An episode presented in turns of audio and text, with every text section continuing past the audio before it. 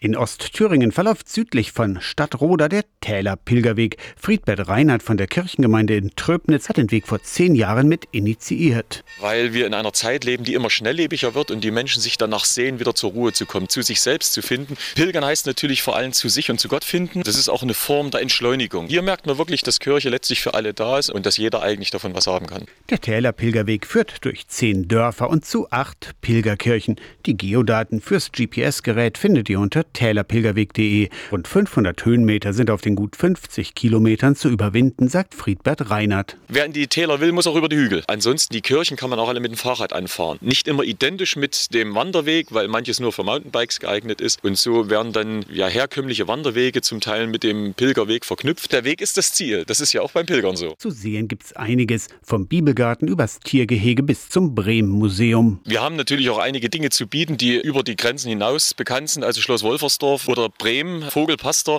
Und so haben wir diese Dinge natürlich auch mit einbezogen in den Pilgerweg. Der komplette Weg ist gut an einem Wochenende zu schaffen. Übernachten können die Pilger in Gasthöfen. Außerdem gibt es kleine Schlafsackquartiere in den Pfarrhäusern Tröbnitz und Rentendorf ein größeres Quartier im Pfarrhof Trockenborn. Auch Tagestouren bis zu 20 Kilometer lassen sich auf dem Täler Pilgerweg planen. Man kann auch Sonntagsausflüge machen, wo man sozusagen nur eine Strecke läuft und dann über einem Rundweg wieder zum Ziel kommt. Das war uns auch sehr wichtig. Hey, das ist eine wunderschöne Gegend und man kann dann nach und nach die Strecken auch abwandern. Auf dem Täler Pilgerweg in Ostthüringen. Aus der Kirchenredaktion Torsten Kessler, Radio SAW.